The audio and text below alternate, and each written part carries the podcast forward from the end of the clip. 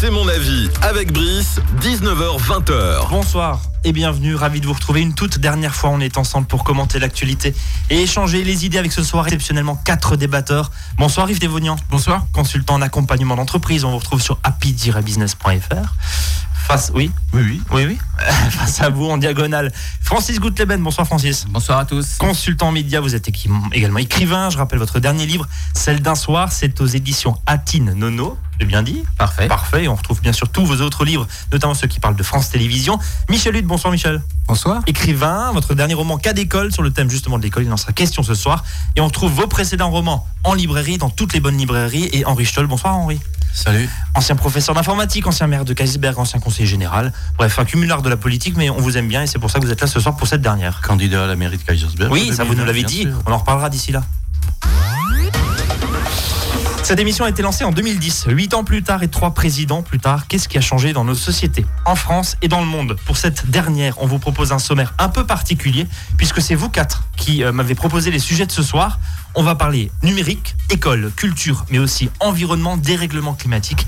Merci d'être là en tout cas ce soir. C'est mon avis une toute dernière fois. C'est jusqu'à 20h. Bienvenue. Et on commence par vous, Francis. Vous allez nous parler de culture, cette culture qui a bien évolué depuis 2010. Oui, je veux parler de culture parce que je considère que la place de la culture est de moins en moins grande et que c'est un véritable drame national. Moins de culture, moins d'accès à la culture, moins d'argent pour la culture, moins de culture dans les médias, dans les écoles, dans la société de façon générale. Mais d'ailleurs, je commence par me corriger moi-même et je ne voudrais pas parler de culture en fait. Je préférais parler du beau, de l'accès au beau, de l'éloge du beau, de l'effet du beau sur notre esprit, sur notre humeur, sur notre relation aux autres et au monde.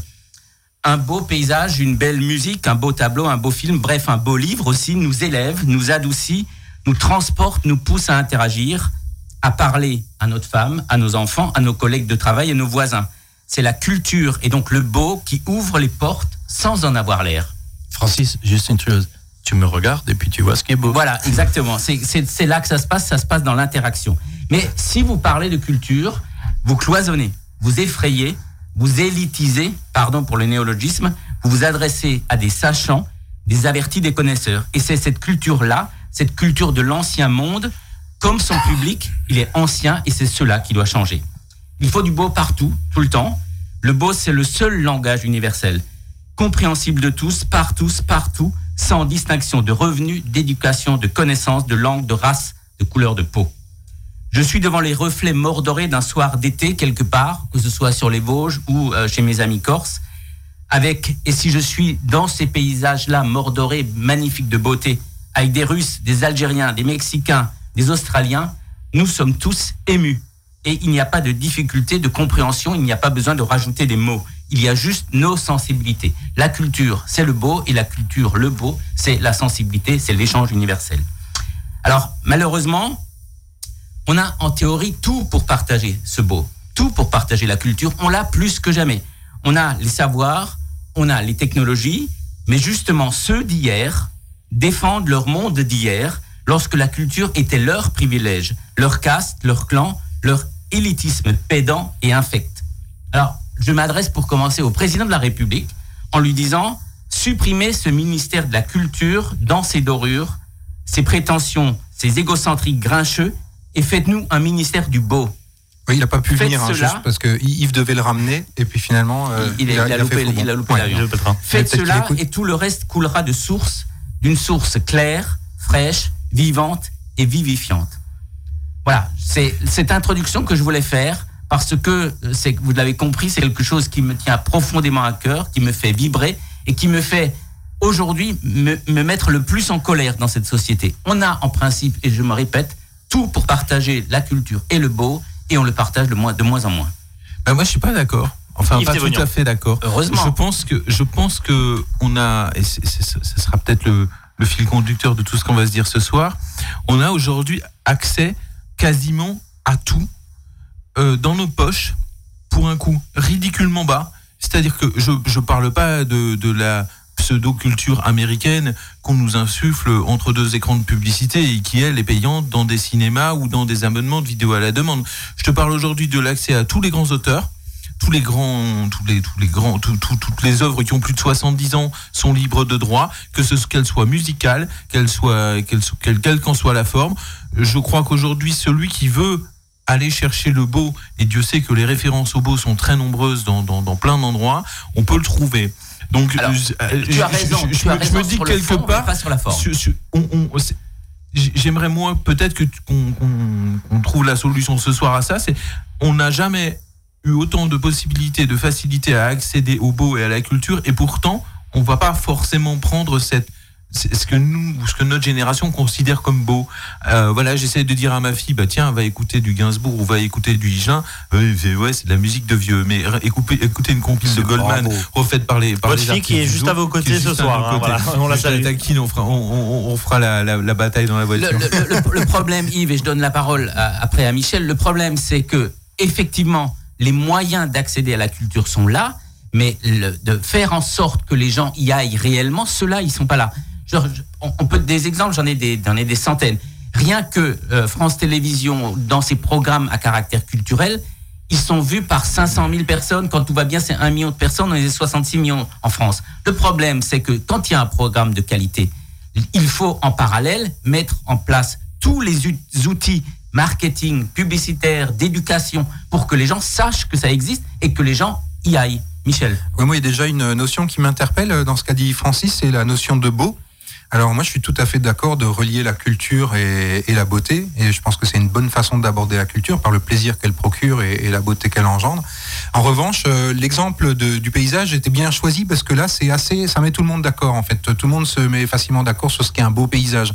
Après, quand on rentre dans la littérature, dans le théâtre, euh, dans la musique et d'autres domaines, euh, les arts plastiques, la notion de beau ne suffit plus forcément à définir la culture. Et ce qui est beau pour l'un peut être très moche pour l'autre. Ah, mais tout à fait. Mais Et là, là, on que ça fait débat. Voilà, ça fait débat. Partie, ça fait partie de l'éducation. Et on entre fait forcément dans une dans une diversité euh, qui veut que voilà ce qui ce qui va plaire à l'un ne va pas plaire à l'autre et donc de proposer et ça, ça, ça oblige à proposer des comment dire des approches culturelles très diverses hein, de la part de, de la collectivité ou de l'État ou de- du ministère qui aurait en charge euh, la propagation de la culture en tenant compte effectivement des habitudes des gens et euh, une des difficultés euh, le mot de d'élitisme aussi a été employé c'est de ne pas tomber dans cet élitisme de faire en sorte qu'il n'y ait pas des cultures euh, supérieures euh, pour les personnes qui ont la chance d'y avoir accès et de la sous-culture euh, pour ceux qui, euh, qui sont moins dotés ou qui ont été moins éduqués à cette culture. Je, je vais, je vais donner la parole à Henri en, en- en rajoutant juste une petite anecdote.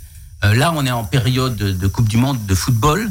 J'ai un, j'ai un fils de 16 ans qui, j'ai regardé quelques matchs avec lui. Il connaissait le parcours de chacun des joueurs qui évoluaient sur le terrain. Et je lui demande, mais comment tu fais pour savoir tout ça? Réponse, parce que je joue à FIFA 2018. Ce que je veux dire par là, c'est que les, les, les, jeunes euh, et, et le, le cerveau humain est de plus en plus développé, est de plus en plus sollicité, est de plus en plus capable d'emmagasiner des informations. Mais on ne lui donne pas la possibilité d'emmagasiner des informations qui sont nécessaires dans sa vie de tous les jours. Que mon fils soit intéressé par le foot, c'est très bien. Mais ce que j'aimerais, et, et je m'adresse à Michel à la- en même temps, c'est que l'éducation nationale fasse des jeux, invente des jeux pour que mon gamin, au lieu de connaître 500 footballeurs à travers le monde, qu'il connaisse 500 tableaux, 500 livres, etc. C'est ça. Entre deux tableaux de la FIFA, Henri. il y aura règles de grammaire et théorème de Pythagore pour Henri, passer au niveau supérieur. Tu, tu m'as, tu m'as un peu coupé l'herbe sur les pieds parce Bah là, que c'était un peu vers ça que je voulais aller. En, en fait, il y a un problème d'éducation à la base et il y a, je crois, surtout un problème de disponibilité des cerveaux. Euh, lorsque tu as le choix, on a le choix, euh, globalement, entre une émission culturelle et une émission de divertissement, et, parfois même de sous-culture américaine, enfin qu'on reprend, eh ben on se rend compte quand même qu'une grande partie des gens euh, vont aller vers cette espèce de sous-merde qu'on nous sert à la télé, cette soupe qu'on nous sert à la télé. Moi, je n'ai pas de télé, donc ça m'arrange bien, mais mais on va plutôt vers ça par une. Je pense qu'il y a une forme de paresse, une forme de paresse. Alors cette paresse est peut-être due aussi peut-être à un surmenage. euh, Oui, un on a le droit de se vider la tête aussi. avec Oui, oui, non, non, mais c'est ce que j'essaie de dire. C'est peut-être lié. la culture, c'est pas chiant. Hein Mais c'est peut-être lié à un surmenage. Qu'elle soit, Quand tu rentres- soit accessible. Quand tu rentres du boulot et que tu es crevé, c'est vrai que il m'arrive de lire une BD au lieu de lire un bouquin un peu hautement philosophique. non, mais, mais Ouais, et, t'as le et je peux le comprendre. Mais globalement, je crois que c'est une question de, de, de paresse et de disponibilité d'esprit. On va plutôt vers la facilité, plutôt parce que la culture, la c'est quand même un effort. Si on se remplissait pas la tête avec des conneries, on Ah oui, peut-être pas besoin de se la vider avec des conneries, parce que sinon ça fait connerie sur Oui, connerie et et ça puis, et puis je rajoute un dernier élément en donnant la parole à, à Yves, c'est la, la- la marchandisation de la culture. Euh, la culture est devenue une affaire de pognon euh, pour pour une élite. Ça Et, ça, ça fait partie. Ça oui, toujours tout à fait. Mais euh, c'est de pire en pire, je trouve. Donc c'est une culture pour les élites et ça, c'est dramatique. Et il y a un certain nombre d'indicateurs. Le dernier exemple en date qui est dramatique. Il y a un projet de loi actuellement en discussion pour supprimer la possibilité pour les architectes des bâtiments de France de bloquer des secteurs. Jusqu'à présent, les architectes des bâtiments de France pouvaient bloquer un secteur pour qu'il n'y ait pas de réalisation euh, immobilière dans ce secteur. Et on va leur enlever ça au motif que dans les secteurs insalubres, on peut tout faire. Donc, je veux dire, la culture, c'est ça aussi. La culture, elle est partout. Elle est dans les livres, elle est dans l'architecture, elle est dans la musique. Et, et tout ce secteur-là est devenu extrêmement mercantile. Je donne un dernier chiffre. Le, le, le revenu de 42% des réalisateurs de documentaires se situe à 1600 balles net par mois. Et évidemment, avec ça, euh, ça devient extrêmement difficile de vivre. Et évidemment, avec ce, ce type de revenu, pas étonnant que les réalisateurs choisissent un autre métier. Yves Mais alors, oui, Moi j'aimerais bien mais- 1600 par mois. Ouais, déjà. Euh, Le rêve. Moi, je voudrais juste quand même, euh, tu, tu dépeins quand même un tableau assez noir de tout ça. Je voudrais quand même signaler qu'il y, y a quelques initiatives. C'est un message d'alerte, en fait. d'a- d'a- D'abord, on est en train de, enfin, de vouloir construire un, un anti-Netflix qui va s'appeler Salto et qui va permettre de mutualiser tous les contenus produits par les télévisions Oui, ne publiques comme parle privées. c'est une vaste rigolade dans Mais, la euh, mesure où les télévisions n'ont pas les droits euh, de, de diffusion au-delà d'une diffusion première à la télévision. Ensuite, ce sont, les, ce sont les sociétés de production qui ont les droits. Et tant que ce, tant que la question des droits audiovisuels ne sera pas réglée par une loi, parce que c'est une loi qui Mais existe depuis 30 ans, Salto, c'est juste une grande rigolade. D'accord, mais bon, je pense qu'il y a des initiatives. Je pense qu'aussi, à l'évidence, on est en train de réfléchir à amener euh, des contenus documentaires sur des canaux autres que la télévision. Et puis, euh, je voudrais qu'on arrête de considérer que la culture, c'est forcément euh, euh, le- la chose audiovisuelle. Je rappelle que l'écrit, euh, l'image, euh, le son, euh, la musique sont aussi des moyens, peut-être pas non pas d'appeler au beau, mais euh, d'appeler à, à forcer le libre arbitre et justement à appeler à la critique. Et je trouve que c'est ça. Appeler à la critique, c'est tout aussi intéressant que d'appeler au beau. Michel, en Ouais, 10 très, secondes. très court, euh, Yves parlait du livre. C'est vrai qu'en termes de, de coût horaire, un bouquin à 15 euros vous tient quand même euh, 5 ou 6 heures, donc euh, 3 euros de l'heure, ça fait pas cher la culture. pas cher, la Et, le gouvernement travaille aussi sur le statut d'auteur pour le modifier et pour euh, nous, nous, les auteurs, nous faire cracher un tout petit peu plus. Donc c'est pour ça, je termine juste d'une phrase en disant, le propos ce soir, c'est de dire, la culture, c'est indispensable, le beau, c'est indispensable, et nous avons tous un devoir de vigilance pour qu'elle reste au centre de nos vies. Et merci en tout cas pour ce débat. Vous avez bien préparé, vous avez parfaitement euh, animé ce débat. Merci Francis. On marque une pause. À tout de suite. Écoutez, c'est sur Azure FM.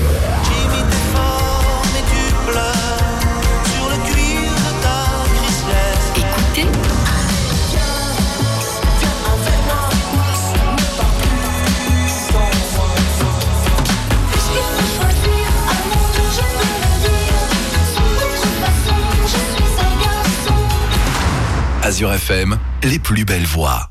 C'est mon avis avec Brice, 19h-20h. Deuxième partie, bienvenue si vous nous rejoignez pour cette dernière émission. Yves Thévenian, Francis Goudeleben, Michel Hutt et Henri Scholl sont les débatteurs de ce soir. Ils ont bien bossé ce soir puisque chacun a présenté un sujet. Présenté et préparé d'ailleurs. Très bien. Michel, vous nous parlez ce soir de l'école qui a bien changé en 8 ans, selon vous? Oui, On alors vous écoute. euh, effectivement, l'idée c'était de mesurer un peu les évolutions qu'il y a eu ces dernières années. Et moi, je constate qu'autour de moi, il y a de plus en plus de personnes qui euh, doutent de l'institution scolaire qui est la nôtre, euh, qui ne confient plus leurs enfants à l'institution scolaire. Moi-même, j'ai quitté le métier euh, il y a deux ans, alors que si vous m'aviez dit il y a huit ans que j'allais arrêter ma carrière en plein vol, je pense que j'aurais du mal à le croire. Et donc, je m'interroge sur le- les, régions, les raisons de cette, défection.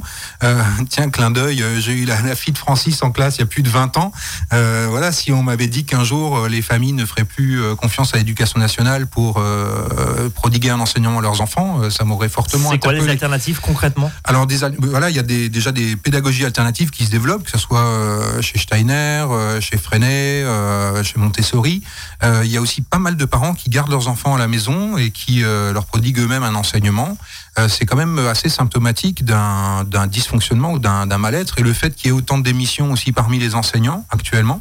Euh, pareil, ça, pose une vraie question. Alors je voulais rappeler quand même que pour moi, le- l'école publique, c'est quand même un des plus beaux projets de la République. Elle a ses défauts, elle a ses lourdeurs, elle a ses maladresses, mais à la base quand même que la, nation décide de fournir à tous les enfants du pays un accès à l'enseignement euh, sans, sans passer par des conditions de ressources euh, ou de moyens culturels ou de niveau culturel, euh, je trouve ça très beau. Et je souhaiterais que ça puisse euh, perdurer. Et si ça ne perdure pas, c'est que beaucoup de choses ont changé. Alors, euh, Michel, est-ce que tu n'as pas le sentiment d'avoir démissionné en Francis. quittant l'éducation nationale? Ah si, complètement. C'est triste. c'est- très triste et c'est un échec. J'aimais beaucoup mon métier. Euh, J'espère l'avoir fait euh, le mieux possible. Je pense même l'avoir assez bien fait. T'as démissionné du système éducatif en te disant j'ai plus envie de travailler comme ça, ou t'as démissionné euh, de l'idée de devoir passer du savoir à des enfants? Non, c'est vraiment la façon de travailler. Effectivement, on était soumis euh, notamment à une pression d'évaluation permanente. Alors non seulement l'évaluation de notre travail, ce qui est normal, tout travailleur doit pouvoir euh, être évalué, doit justifier euh, ses, ses choix euh, professionnels. En revanche, le fait de mettre constamment les enfants sous pression d'évaluation, je trouve ça très préjudiciable. C'était- nouveau, c'est arrivé quand ça? Parce que moi j'étais Oh, déjà noté à l'époque, ça- mal déjà. Non, ça s'est amplifié, on va dire, avec le voilà, il y a, il y a le LSU qui est sorti, donc le, le livret scolaire unique, qui voulait que euh, chaque enfant, on relève euh, un certain nombre de compétences, en fait plusieurs dizaines de compétences chez chaque enfant, sachant qu'il y a quand même 25 à 30 enfants dans chaque classe. Si vous passez euh, deux ou trois minutes euh, pour évaluer chacune des compétences avec chacun des enfants, faites la multiplication, ça bouffe la moitié de l'année scolaire. Et moi, euh, de passer mon temps à évaluer les enfants plutôt que de leur euh, transmettre euh, des savoirs ou d'éveiller leur curiosité, au bout d'un moment, ça ne me ça ne me convenait plus. Et, et est-ce que tu peux nous donner un chiffre, euh, une, une estimation du, du pourcentage de foyers français qui renoncent à scolariser leurs enfants? Dans l'école publique Non, je Ça- pas. J'aurais dû. longtemps, En fait, hein. je, je suis, je suis pas très chiffre, mais euh, ce qui est sûr, c'est que, ça, j'ai que augmente très rapidement. Moi j'ai une question, est-ce que c'est est-ce que c'est une impression parce que euh, euh, vous, côtoyez quand même effectivement, vous faites partie de Valley Master en transition, il y, a- il y a quand même une idée Oui. de réflexion très globale dans fait. votre mode de vie Michel. Est-ce que au bout d'un moment, est-ce que c'est une impression ou est-ce que comme le dit Francis, est-ce que c'est une vraie tendance de fond, une lame de fond? Alors les, C'est les deux. quelque chose qui est très ancien, puisqu'il y a l'école, l'école catho, ça fait toutes les Alors, écoles il y avait l'enseignement Ça fait 30 privé ça fait confessionnel. 30% des gosses, 30% Ouais, des gosses effectivement. qui sont pas là, parce qu'il faut leur apprendre à écouter le curé. Enfin, Ouais. je me méfie de ces trucs. Ça c'est, euh, mais en fait, euh, le- l'enseignement euh, privé euh, confessionnel ne différait pas tellement dans ses méthodes et son fonctionnement de, de, de l'école publique. On peut dire qu'ils avaient peut-être des structures plus petites, euh, une petite sélection à l'entrée, mais Gros, par exemple, ce genre de voilà, choses. ils appliquaient Enfin, les mêmes méthodes pédagogiques. D'ailleurs, dans pas mal d'établissements, euh, les enseignants étaient des enseignants de l'éducation nationale mis à disposition sous contrat, pas toujours, hein, mais dans certains certains établissements, c'était le cas. Moi, ce qui ce qui m'interpelle, c'est surtout euh, le, le- le- la, la défiance vis-à-vis de ce système collectif qui est, qui est quand même une très belle euh, réalisation. Et euh, j'aimerais prendre d'où viennent les dysfonctionnements. Alors bien sûr, j'en ai en tant que professionnel, j'en ai reli- relevé un certain nombre.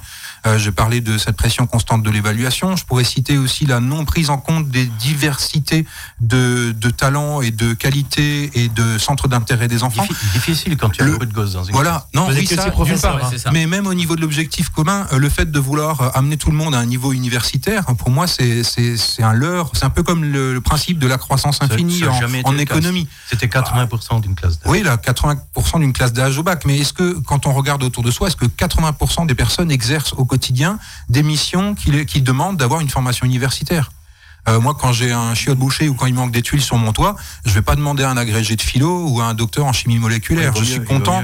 Voilà, il vaut mieux. Donc, euh, pourquoi finalement présenter ce modèle de la réussite euh, universitaire comme l'objectif et comme euh, ce- la volonté de, de faire fonctionner un pseudo Est-ce que ça marche pas Dans, aujourd'hui? Dans les 80, Henri. dans les 80%, tu avais les bacs pro. On a, on a créé un bac pro qui est un bac professionnel.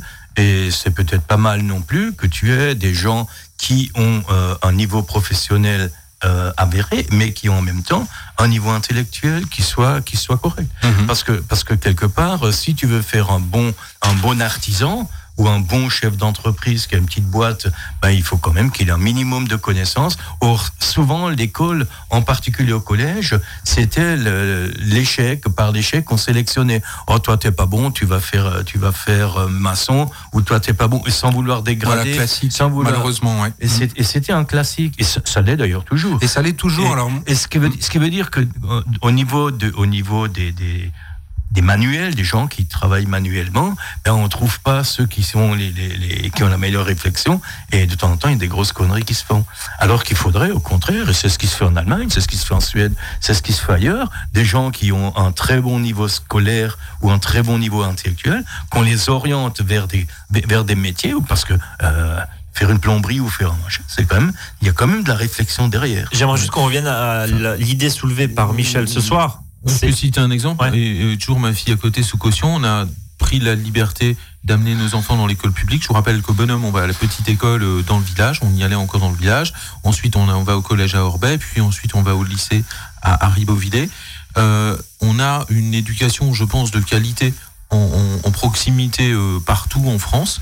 Euh, Je pense que la qualité euh, de ce qui est de ce qui est, de ce qui est dispensé est bonne. Alors, on pourra discuter des méthodes et je suis assez étonné que toute une classe d'âge sache plus écrire le français comme moi je l'ai appris, mais je crois que sur les fonctions de base, ça le fait bien. Et je crois qu'il y a quand même encore une forte majorité de gens qui, soit de manière euh, volontaire, soit parce que c'est subi et qu'ils n'ont pas le choix, continuent à amener leurs enfants dans l'école publique. Et je crois que jusqu'à preuve du contraire, on réussit globalement à délivrer quelque chose d'acceptable. Je vous rappelle quand même que la population, depuis après-guerre, elle a quasiment doublé et qu'à avec le double d'élèves à former, on est quand on a continué aujourd'hui à délivrer une- un- Oui, oui. quelque chose de base Justement. qui, qui est quand même plutôt sympa. Maintenant, là où je suis un peu en, en doute et là où je suis un peu fâché de ce que délivrent les profs, c'est qu'on donne pas euh, assez de libre arbitre. On, on ne laisse pas suffisamment s'exprimer peut-être des personnalités ou justement de, de laisser des personnalités s'exprimer parce que ça fait aussi partie d'une forme d'apprentissage euh, que, que de que d'exercer son libre arbitre. Et ça je crois que ça manque un peu. Et puis surtout on a en France la culture des grandes écoles. Il faut absolument que nos gamins soient issus euh, d'une école de commerce ou de je ne sais quoi pas- parce que parce c'est la sanction que les entreprises Non, non, ont pour pour, pour se dire alors qu'on pourrait avoir des tests peut-être plus pragmatiques je sais Là, pas. là où il y a souci, là où il y a souci, c'est quand il y a une trop grosse hétérogénéité dans une classe. Comment Forcément, comment, elle existe. comment Elle existera La toujours. société est Elle hétérogène, existera euh, toujours. la nature est hétérogène. Bien sûr, bien sûr. Par contre, de, de dire voilà, tu, tu dispenses le même enseignement à des gens qui en deux minutes ont compris le truc euh, qu'à des gens qui, qui ont besoin de, de trois heures pour comprendre le même machin, ça crée obligatoirement une difficulté pour l'enseignant. Mais dans ces écoles alternatives, finalement. Mais ça crée, mais ça crée aussi, attends, je termine juste, Ouais. ça crée aussi d'un côté, celui qui a compris, il se fait chier, il s'emmerde à l'école. Euh, ça a été mon cas pendant toute ma scolarité, je m'emmerdais. Il Et devrait pouvoir faire plus. Et après, je me suis vengé sur les élèves, bien Ouais. sûr. Vous Et avez devrait- aidé de- et à l'inverse, et à l'inverse, celui qui ne comprend pas, ben, il s'emmerde aussi. Donc, en fait, moi, j'ai toujours plaidé pour des groupes de niveau. Pour des groupes de niveau, euh, dans toutes les classes, tu as quelques élèves qui sont rapides, quelques élèves beaucoup plus lents. Ben, les plus lents, tu les fais. Tu, tu leur fais pas faire le 1000 mètres à la même vitesse que celui qui est rapide. Ben, je vois pas pourquoi à l'école, tout le monde devrait avoir le même cursus. Et je pense que c'est ça. Et à ce moment-là, tu as des espèces d'écoles alternatives qui se mettent en place. Moi, j'ai eu chez moi euh, un groupe euh, qui s'appelait les Coccinelles. Ils sont venus et dit, écoutez, nous, on n'a plus envie on n'a plus envie des crèches et de ces trucs-là. On va aller en forêt se balader. C'était d'obédience plutôt germanique. On va se balader en forêt. Est-ce qu'on peut juste avoir une salle quand il pleut? Ok, vous avez une salle. Et quand vous voulez faire votre truc, vous le faites. quoi. Francis. Euh, oui, moi je voulais juste demander à Michel, je sais pas, 20 ans d'expérience de- d'institut Ouais, 27 en tout. ouais. 27 ans. Mhm. Quel est le bilan que tu en tires? Est-ce que tu considères que l'éducation nationale est, est ce que toi tu étais obligé de faire parce que tu dans un cadre, Mhm. était à côté de la société, était à côté de la plaque? Ou est-ce que tu es quand même satisfait de ce que tu as pu faire? Alors, je, suis assez satisfait de ce que j'ai pu faire. En revanche, j'étais de moins en moins confiant dans la possibilité de continuer à le faire. Et c'est ça ce qui m'a fortement interpellé. J'ai toujours dit, euh, quand j'ai démarré dans le métier, je ferai ce boulot tant que je serai bon. Et si je commence à plus être bon, il faut que j'arrête et que je fasse autre chose. Et là, je commençais à sentir que j'étais plus adapté, en fait, par euh, effectivement les difficultés qui s'accumulent. Beaucoup d'enfants en grande difficulté euh, pédagogiques, mais aussi euh, sociales, familiales et autres. Et tout ça, ça demande à être pris en compte. Et je crois que ce qui nous manque essentiellement, ce que j'ai vu hein, dans les dernières années, c'est surtout le savoir motiver les enfants. Parce que rentrer euh, les rentrer les notions à l'entonnoir, euh, voilà, les enfants sont jeunes, ils sont malléables, ils sont dociles. À la rigueur, on peut y arriver. Mais c'est ce que je me refuse à faire. Pas Commencer tous. à mettre Pas tous. et, et en plus, certains, euh, Certains sont pas certains passent dans, la, certains sont dans- pas dans la rébellion. En non, plus, mais ils sont donc, pas euh, disposés à comprendre. Ils ont un tel, ils ont un tel. Alors il y a l'espace de cerveau disponible, Voilà. hein, qui Non, mais ils ont sont tel- pour la culture, pour l'enseignement, c'est Ils ont un tel environnement chez eux à la maison ou, ou, ou un environnement social tellement dégradé qu'ils peuvent pas encore se concentrer à l'école. et, et au final, tu es inquiet pour l'avenir ou est-ce que la solution est justement dans, ces formes alternatives dont tu parlais au début? Alors moi je pense que ces formes alternatives euh, doivent exister justement pour nourrir la réflexion de l'institution. Euh, je crois que si l'institution reste sur les mêmes schémas, les mêmes modèles avec une société qui bouge, le décalage va s'amplifier. Et donc le mérite de toutes ces, de toutes ces propositions autres, c'est euh, d'introduire éventuellement une autre, une autre approche. Et d'ailleurs, elle se, elle se propage même au sein de l'éducation nationale. On remet l'enfant au centre des apprentissages. Ma plus grande inquiétude, c'est cette dérive de l'évaluation, de vouloir faire passer le bac euh, à longueur d'année à tous les enfants À tout le monde. Et pour, euh, voilà, pour, pour faire le et, et surtout ça parce que ça stigmatise tous ceux qui ne rentrent pas à l'instant T en plus parce que c'est un enfant qui est en échec aurait pu réussir la même tâche peut-être trois mois ou six mois après. Mais une fois qu'on l'a mis en situation d'échec et qu'on a euh, entériné le fait qu'il n'a pas réussi après on lui laisse plus la possibilité de revenir dans la course. Et c'est ça le vrai drame. Alors, Donc, je pense qu'il y a un travail à faire sur le rythme d'apprentissage et se focaliser beaucoup moins sur les notes et sur les résultats. Complètement d'accord. Je rajouterai juste un mot du psychosociologue Jacques Salomé qui dit que le drame de l'éducation nationale, c'est qu'elle est basée sur l'échec au lieu d'être basée sur la réussite. On dit au gamin, t'as fait une faute, plutôt que de lui dire, regarde, là tu peux faire des progrès, là tu peux évoluer, et de le, de, le, de, le, de le centrer sur un projet personnel dès le plus jeune âge. Ça et puis voilà de la formation pour les enseignants hein, ça c'est aussi Ça euh, quand même, indispensable quand même. Merci en tout cas pour ce deuxième sujet autour de l'école. Voilà, vous êtes, il y a deux professeurs euh, à, cette, euh, à ce micro ce Qui ont, soir. qui ont tous quitté le métier. Et qui ont tous justement quitté le métier. Mais, vous, mais vous, parce qu'il vous est tombé dessus une retraite, c'est ça Ils m'ont dit, t'es trop vieux. Des Voilà, c'est ça. Allez, on marque ils m'ont dit t'es trop nul À tout de suite.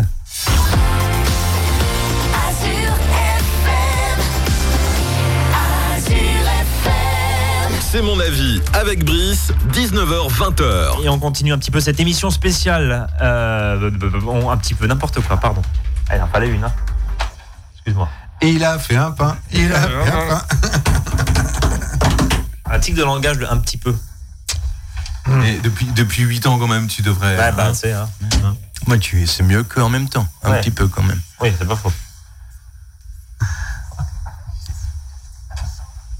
C'est mon avis avec Brice, 19h-20h. Et on continue cette émission. Bienvenue si vous nous rejoignez. Michel Hutt, Yves Thévenian, Francis Goutleben et Henri Stoll sont les débatteurs de ce soir. Et on continue cette émission spéciale puisque je rappelle le principe. Ce soir, chaque invité, chaque débatteur a proposé un sujet. Et Henri, vous, vous voulez revenir ce soir sur le changement climatique et ses conséquences. En huit ans, la biodiversité qui semble ébranler personne, selon vous, et je pense que d'autres partagent ce sentiment ici, est en chute libre. Euh, et la vague migratoire qu'on a connue, qu'on continue à connaître, induit des conséquences politiques terribles. Qu'on n'a pas Selon encore vous connu, là, on est Qu'on n'a même pas au encore début, connu. hein. Oui, mais et c'est et c'est rien par rapport à ce qui va arriver. En, en fait, mon, mon propos, c'était de se dire, on est à côté de nos pompes.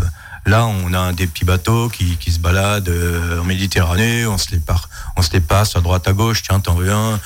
Des bateaux comme ça, il va y en avoir des milliers qui Il parle des, des, migrants. Bien sûr, des, mig- des, des, Des réfugiés. Pas réfugiés. le mot migrant, Réfugiés, je déteste ce mot. Dans cette émission, on utilise Pour le mot moi- réfugié en Pour, sémantique. pour moi, ce sont des réfugiés. Oui, oui. Et pourquoi ce sont des réfugiés? Parce que euh, tu pars pas de ton pays comme ça. Ton pays, ben, c'est là où tu as tes attaches, c'est là où tu as euh, tes amis, c'est là où tu as même ta maison, ton, ton, ton, métier. Et subitement, pourquoi ces gens se barrent? Ben, Ils se barrent pour deux raisons. Soit ils y sont poussés par des guerres, soit ils y sont poussés tout simplement parce qu'ils n'ont plus à bouffer. Quand tu n'as plus à manger, quand tu sais plus comment faire pour élever ta famille, et c'est justement ce qui va se passer avec le bouleversement climatique qui se, peut- qui se prépare, il va y avoir quelque chose comme 500 millions de personnes, 500 millions dans les 30 ans qui vont se déplacer.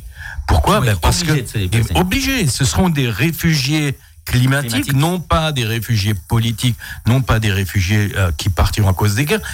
Bien que les, les, les problèmes climatiques, on va se battre pour la nourriture, on va se, on- il y aura des guerres qui vont se déclencher.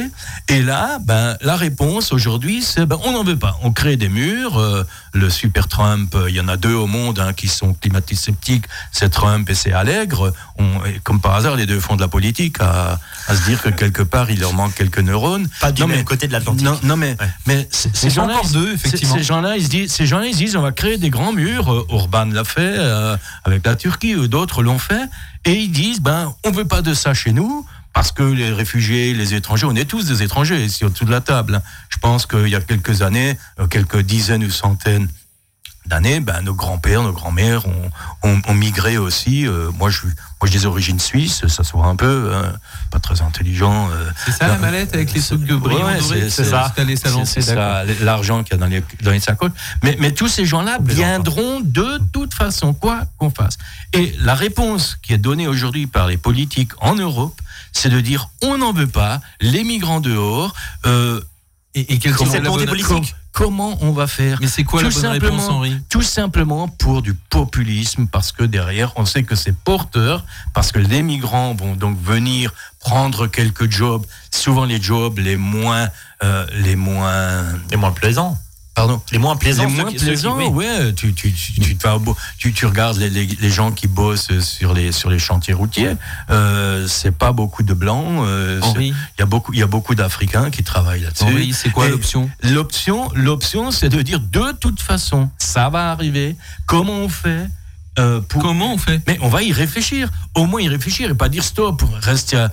dans la France. La France qui prend combien? 9600 immigrés par an? Euh, vous imaginez pour un pays de 60 millions d'habitants ou 66 millions d'habitants. Mais c'est- à pleurer. Et l'Italie, pendant ce temps, on a reçu 800 000. hein. Il y aura toutes les années, et ça fait des années qu'il y a 200 000 personnes qui migrent depuis des années. Là, il y a eu juste un pic.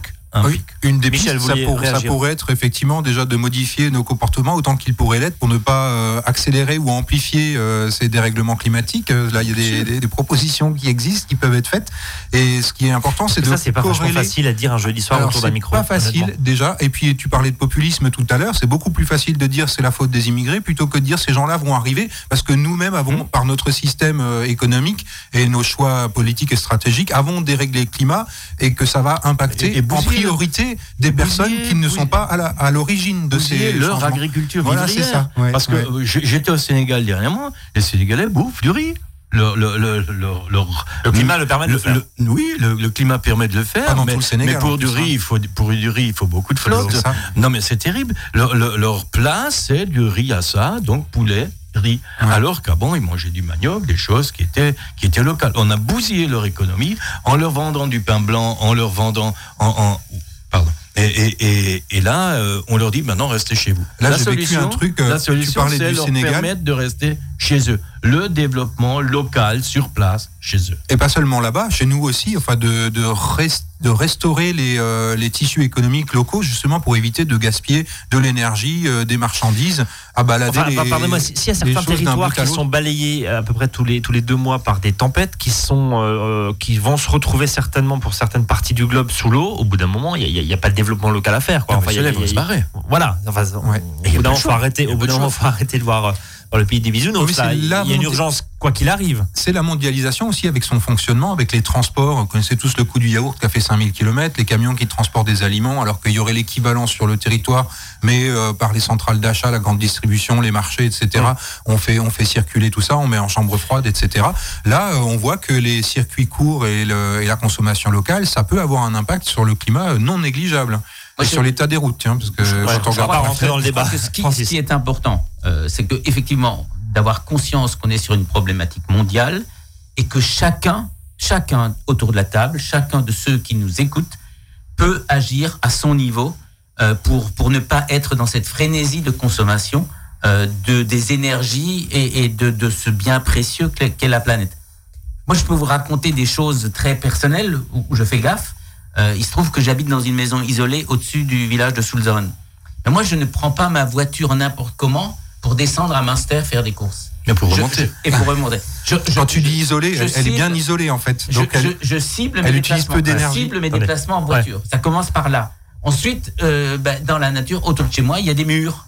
Et ben donc, à l'automne, je vais ramasser des murs et je fais mes confitures. Et je crois que chacun, et je veux dire, et, on- et je n'ai pas une vision utopiste hein, et, et de doux rêveur. Je crois que chacun, j'ai mon, j'ai mon, j'ai mon beau-père qui cherche des, des murs, qui cherche des champignons, qui cherche, enfin, tout ce que la nature peut offrir. Les petits gestes. Chacun Des peut petits avoir gestes. des petits gestes pour la solidarité mondiale indispensable de chacun. Alors ça, c'est à, à- à très petite échelle, effectivement. Ça, c'est le principe du colibri, hein, C'est le principe du colibri. C'est fondamental. C'est On est d'accord. J'aimerais que. Brice me regardait. Il, reste, il reste J'y 6 minutes. Le, pro- le Oui. problème, c'est que j'y crois plus. Le- Ouais, j'ai- c'est ça. Alors, j'ai été- non mais j'ai été, j'ai été, Je vais te donner un chiffre. Non, mais- je, je donne rarement des chiffres, mais là je vais t'en donner un quand même. On est 7,6 milliards sur Terre. Ouais, ouais, ouais. Si chacun met une goutte d'eau, on s'est amusé dans une conférence à Ouais. convertir ça en canadair.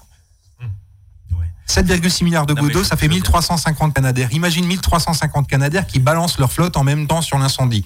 À mon avis, il est douché. on- on est- Et en plus, nous, on n'est pas des colibris. On a deux mains. On peut prendre un seau de Je- 20 litres dans la main gauche, un veux de bien- 20 litres dans la main droite. Henri, alors là- je, je là- suis, je suis écolo, j'ai fait de la Ouais. politique, j'ai lancé un certain nombre de choses. euh, tu es venu voir Kaisersberg, comment on avait, comment on avait lancé. Je n'y crois malheureusement plus. Je pense qu'il est, je Non, pas pense qu'il est aujourd'hui trop tard. Je pense qu'il est trop tard.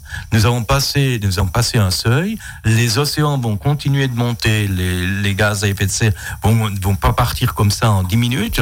Ça va mettre une cinquantaine d'années jusqu'à ce que, jusqu'à ce que les, jusqu'à ce que les PCB disparaissent. Ben, la Mais, température de Henri, la tu vas planète. pas nous dire qu'on est tous foutus. C'est un peu son Bah, discours. peut pas dire ça. Moi, j'en suis Ouais, convaincu. mais alors si on est foutu, il faut rien faire. Alors faut, faut Ah, cramer le truc jusqu'au bout et puis euh, Je- advienne que pourra. J'avais une discussion avec Hubert On n'est Rive. pas les derniers. J'avais une discussion avec Hubert Rive un jour et, et, et je lui dis, ah, ou ma femme lui dit, ah, Henri il veut sauver, il veut sauver la Terre. Euh, et Hubert, il dit, ben non, Henri, la Terre, elle n'a pas besoin de toi.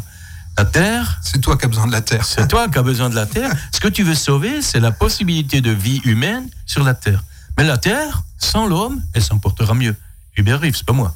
hein. Et- Oui, et- sauf, sauf que l'homme peut détruire la Terre. mais exactement, et c'est ce qu'il essayait de nous dire.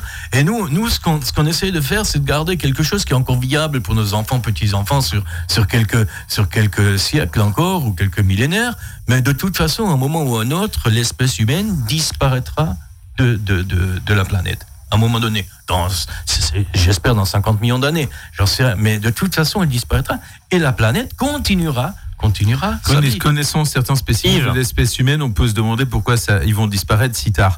Mais moi, au contraire, je voudrais, je voudrais euh, laisser un message d'espoir parce que je crois le, que le message de Henri, moi, il me dit. Il est super pessimiste. moi, ce moi, soir, ouais. ce qui, Ah, ce c'est qui est hein. intéressant, c'est que justement, euh, on, a parlé avant de, culture, c'est de passer, de la connaissance au travers de l'école, de passer ça à des hommes qui bougent, et tout ça, euh, ça me fait penser qu'aujourd'hui, on a une société qui est suffisamment bien organisée pour qu'on soit capable de faire prendre conscience non pas à nous, parce que nous, on a déjà été pervertis par un système et on sait que c'est très difficile de changer les hommes, mais ceux qui aujourd'hui sont nouveaux, qui arrivent, nos enfants, eh bien, je crois qu'il est de notre responsabilité, peut-être pas de changer notre monde, mais d'accepter que le monde ne changera qu'au travers d'eux et qu'il est de notre responsabilité de, leur de les former, de leur faire prendre conscience, de les inciter à, à justement nous corriger, à mettre le doigt sur nos dérives. Donc nous on est foutus, mais pas les enfants. Bah, je, non mais C'est ça. On a on a on a des débats épiques à la maison sur euh, sur sur la- le 80 km/h.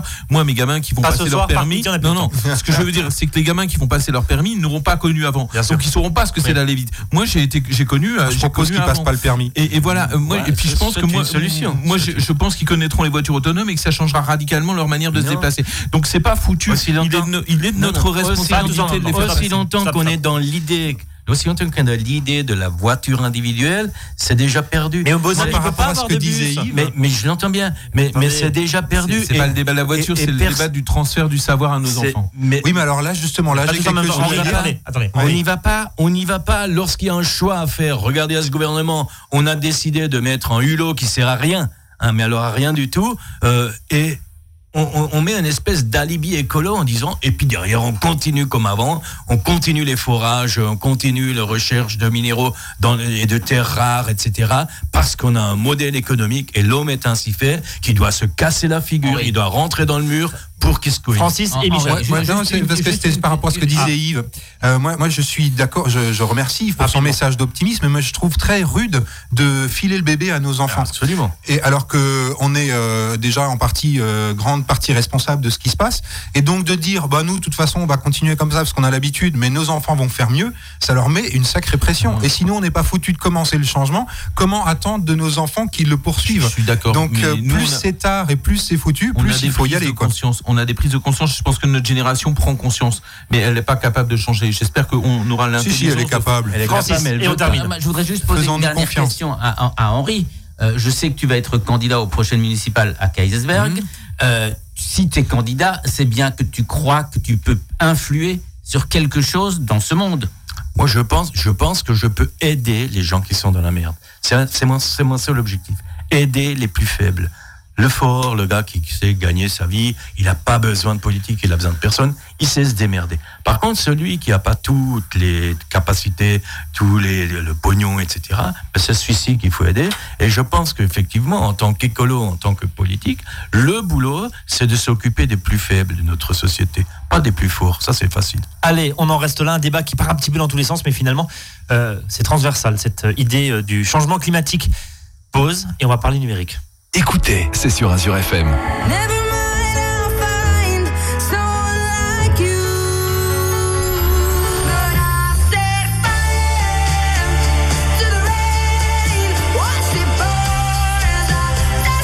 Azure FM, les plus belles voix.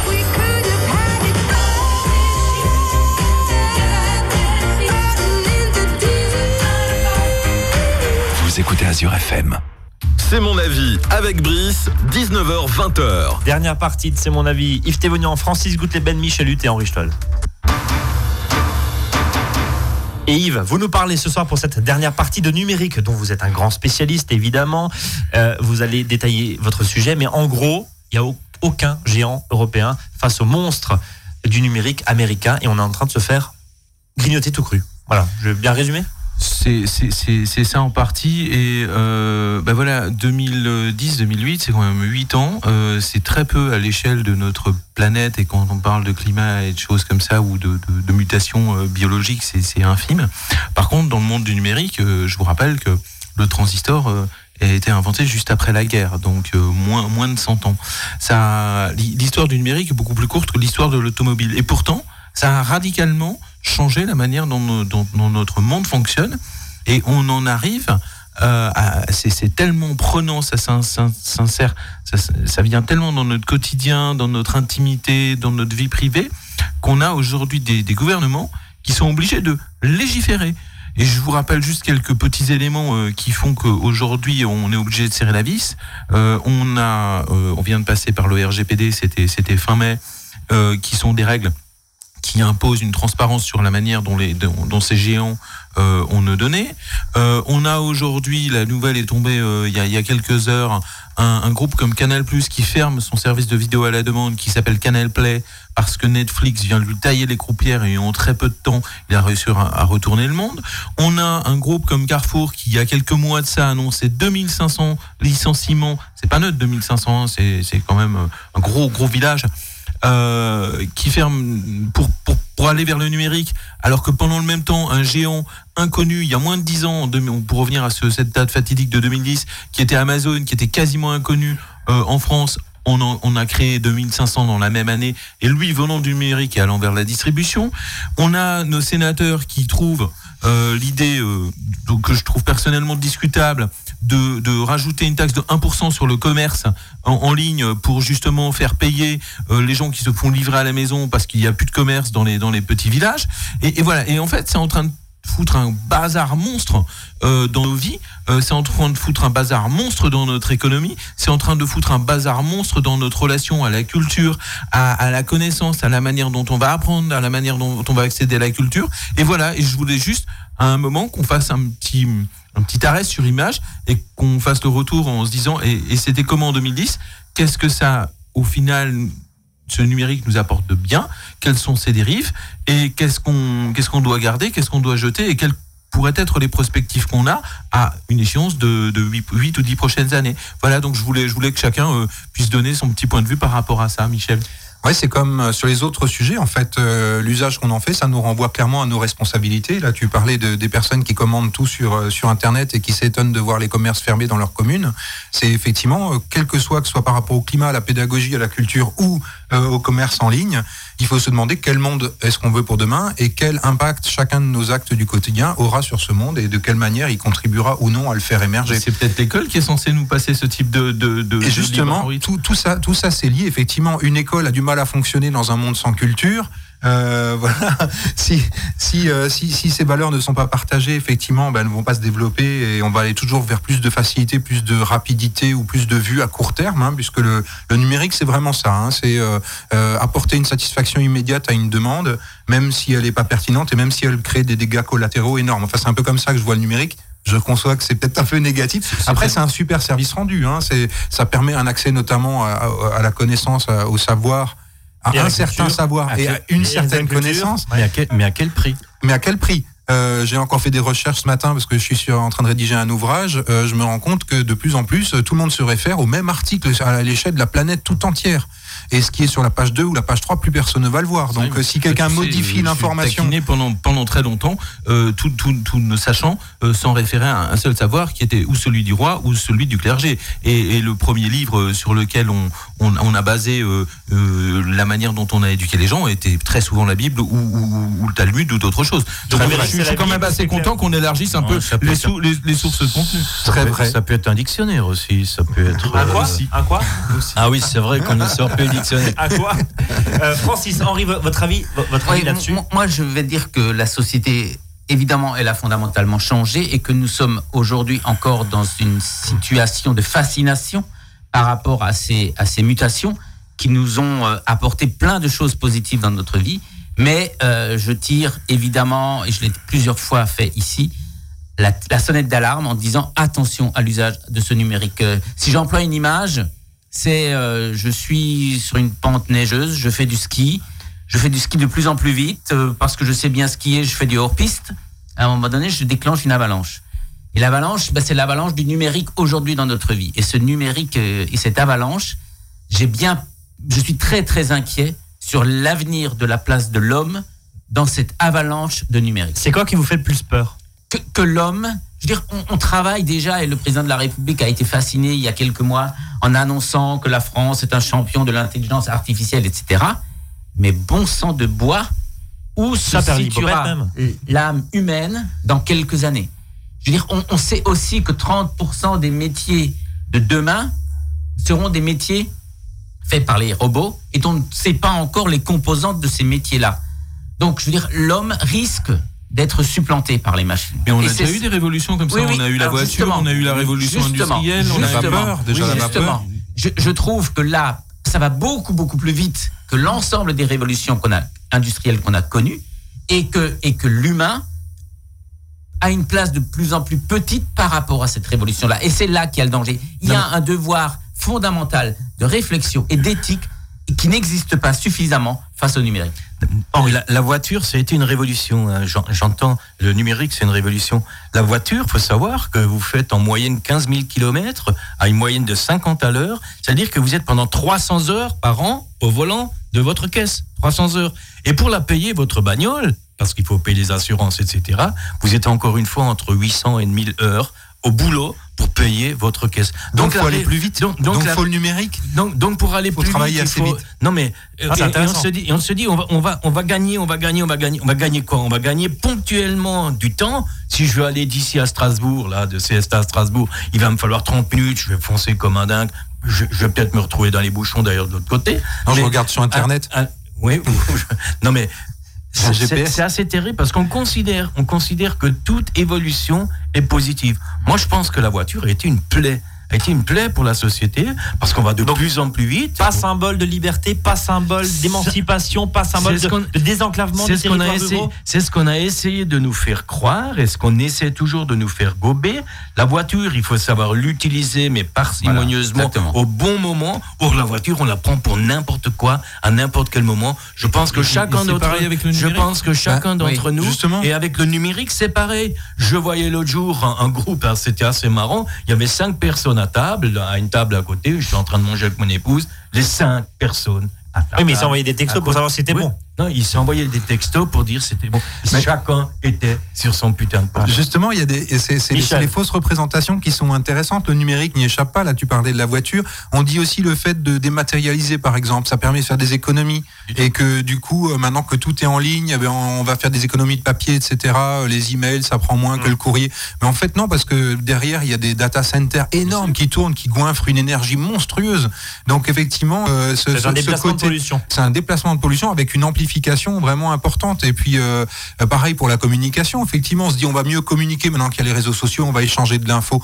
Mais euh, trop d'infos tue l'info. Et, et n'oublions Et pas, on attends, je termine ma phrase, pardon. N'oublions pas que le, le digital, partout où il est dans nos vies, il a une vocation première, c'est de faire de nous des acheteurs. Je donne un tout petit exemple. Euh, samedi dernier, j'étais sur le parking d'un magasin de meubles euh, à Sulzbach chez un ami. J'avais une discussion d'amis. Dans les 10 minutes qui ont suivi, sur mon fil, sur mon mur Facebook, j'ai vu apparaître des pubs pour des cuisines équipées. Et c'est ça le numérique. Il est partout infiltré dans nos vies. J'ai une, une, une Google Home à la maison. Euh, à Ah, qui vous, je- à vous qui- cherchez des problèmes. euh. Non, non, mais justement, Attendez. justement, je, veux dire, je suis, Il je, en suis, redemande. je me sers du numérique, je m'en sers et je vis avec le numérique. Mais il se sert et de je nous. Suis, et je suis fasciné par ça. Mais j'essaye en permanence d'avoir une réflexion par rapport à ça. Quand, quand, quand je me sers de ces outils, je fais gaffe à la manière de, les utiliser et j'observe, j'observe ce qui change dans ma vie. C'est-à-dire, Quand je raconte cette anecdote, je suis sur le parking d'un ami et j'ai une pub pour acheter une cuisine équipée, je dis que le monde devient fou.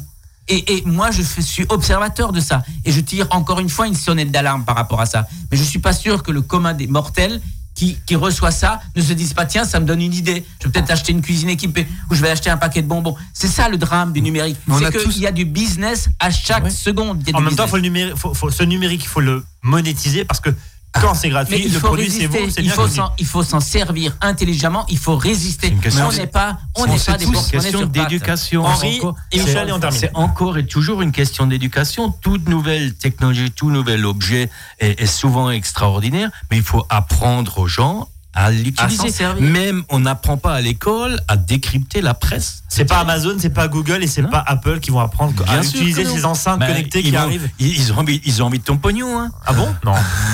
Michel, On, on a tous, on a tous la sensation d'utiliser à bon escient et euh, de manière intelligente, mais on voit avec la voiture, on a tous utilisé nos voitures à bon escient.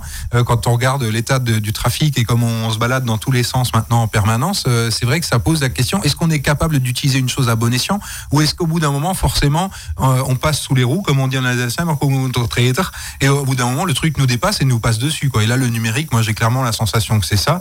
Euh, autant les réseaux sociaux devaient favoriser notamment euh, le, la- le- le lien communautaire, euh, les échanges. Autant ça Mon- isole à un point maintenant d'avoir une conversation une avec quelqu'un. Ça devient Mon, épouse, compliqué. mon épouse a un téléphone compliqué. portable depuis six mois, un peu plus de six Ah, mois. la mienne aussi, tiens, mais on non, a la mais même. attends, mais passait pour un dinosaure, mes nièces, mes enfants, ils me disaient, mais attends, mettez complètement à la rue parce que elle n'avait pas de portable. Elle a vécu, elle avoir 60 Ah, tu ans, elle a pas, vécu attends. 60 ans sans portable et elle a survécu, c'est Quel, terrible. quel- quel est l'effet des réseaux sociaux? C'est qu'on est dans une société de représentation. Les gens se racontent une vie qui est jolie sur, euh, sur les réseaux sociaux, mais ça correspond pas à leur vraie vie.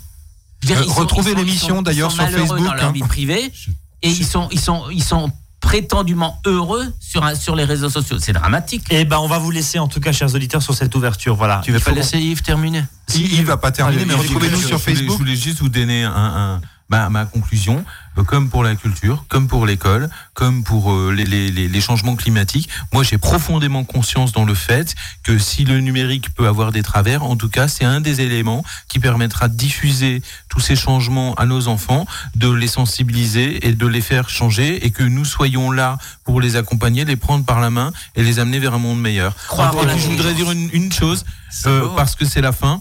Euh, si toutes ces rencontres réelles dans le monde réel autour de ces micros ont pu exister, c'est grâce à toi, Brice, et je te remercie mille fois. Et grâce à tes messages numériques qu'on reçoit sur nos petits ordi. À vous, Yves. Euh, Grâce au pari sur l'intelligence que nous faisons ici toutes les semaines. Merci Brice. Bravo, merci, et merci à Louane, à la Réal aussi. On arrive, on arrive à la fin de cette émission. Merci euh, à vous quatre d'y avoir participé. Cette émission, la dernière, la toute dernière. Merci à vous, chers auditeurs, de nous avoir suivis pendant ces huit années. Merci évidemment à tous les intervenants qui se sont succédés à ce micro, venus d'horizons très divers, politiques, euh, associatifs. euh, Qu'est-ce qu'il y avait encore? Des journalistes.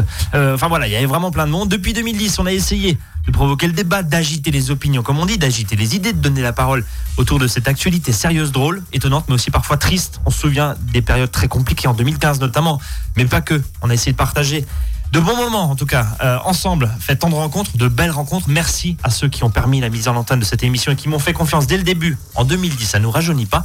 Comme tous les jeudis, Lohan était à la réalisation. Merci à toi pour cette saison. Je te souhaite un très bel été. Merci pour ton professionnalisme. Retrouvez cette émission podcast demain sur azur-fm.com. Bonsoir, très belle soirée, bel été à tous. Et puis voilà. Bravo Merci à vous.